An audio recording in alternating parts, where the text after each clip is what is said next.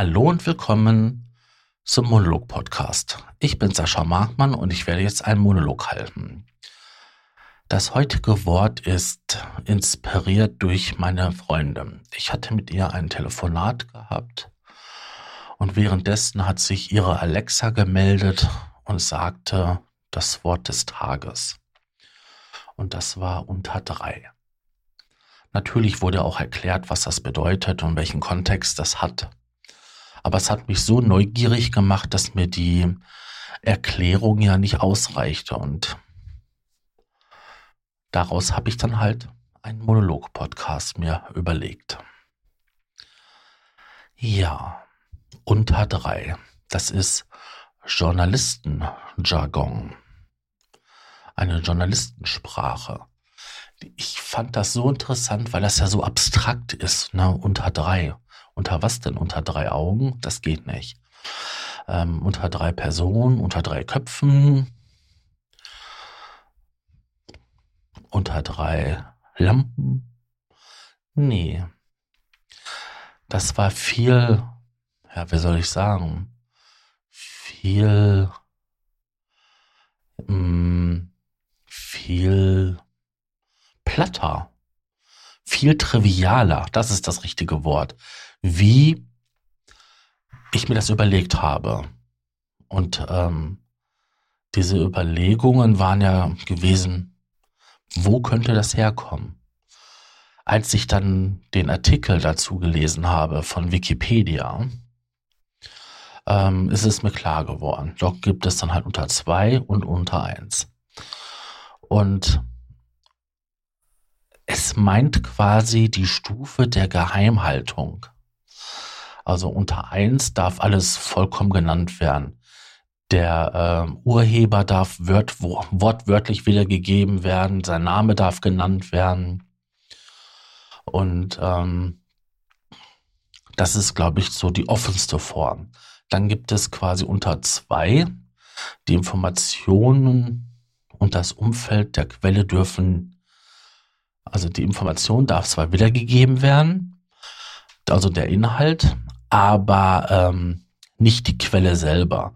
Und dann gibt es dann halt diese Redensarten wie aus dem Umfeld oder wie ähm, aus den Kreisen oder den engen Umfeld von zu erfahren ist oder erfahren war so, das verwendet man dann dort. Das bedeutet im Endeffekt ja nur, dass halt ähm, man zwar mit jemandem gesprochen hat, der hat auch was Wichtiges gesagt, aber derjenige will nicht genannt werden.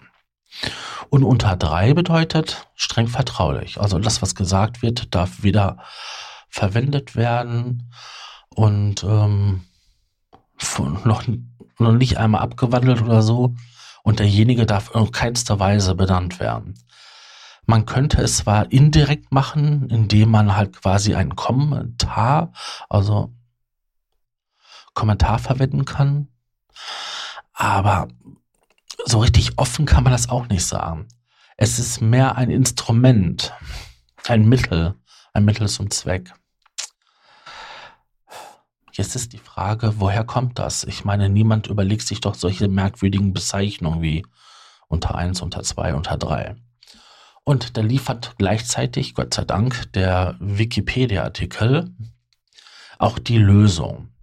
Und zwar ist das aus dem Paragraph 16 ähm, der Satzung der Bundespressekonferenz. Ja.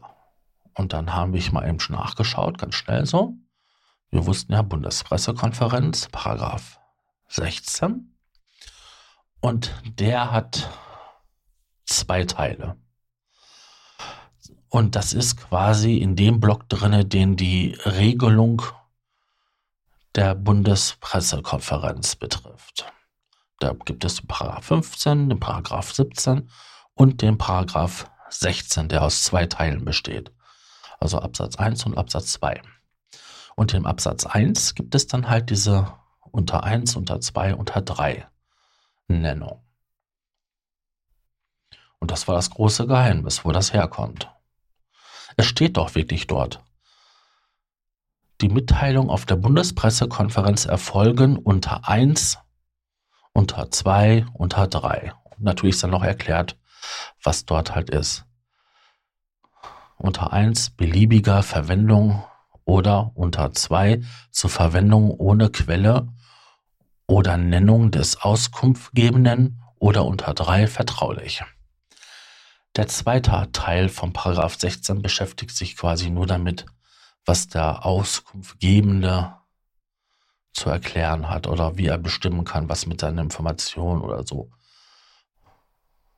ähm, passiert. Und das war's. Das war das große Geheimnis. Wie sich diese Benennung ergibt. Eigentlich total trivial. Sowas können auch nur irgendwie Vorstandsmitglieder oder Gründungsmitglieder irgendes eines Vereins oder so sich überlegen.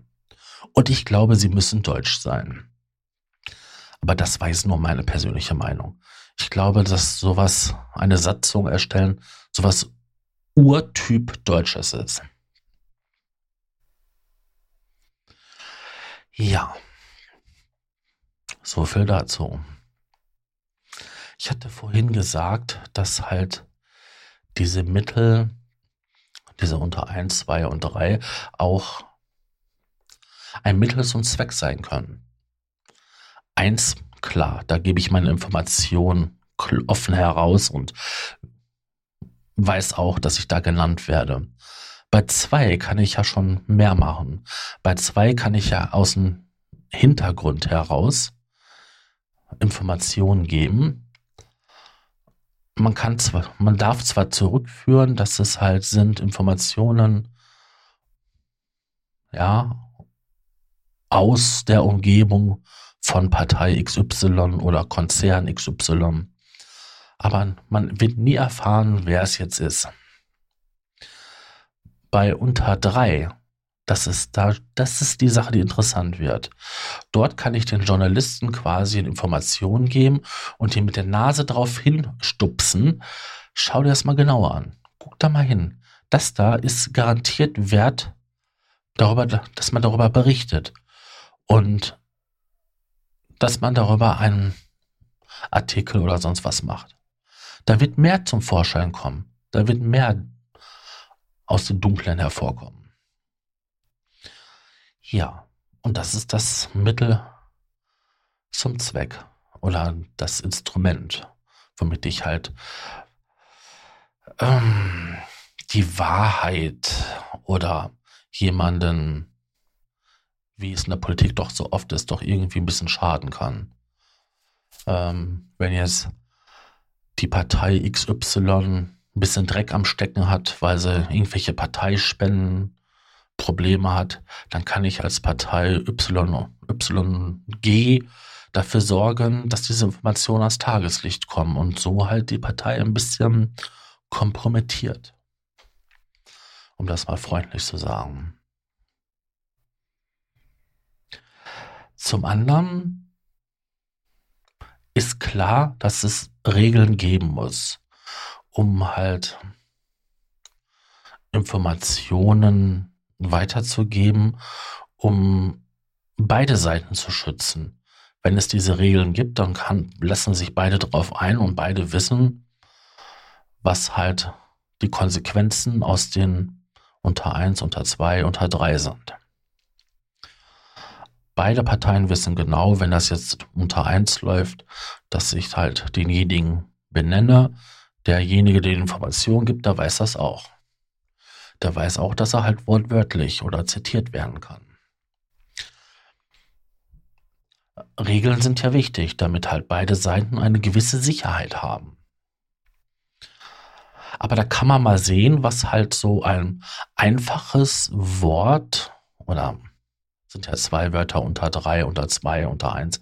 Aber sagen wir es mal, ist es jetzt ein Wort, was das, was das auslösen kann was das für eine Bedeutung haben kann oder was da für eine Bedeutung hintersteht.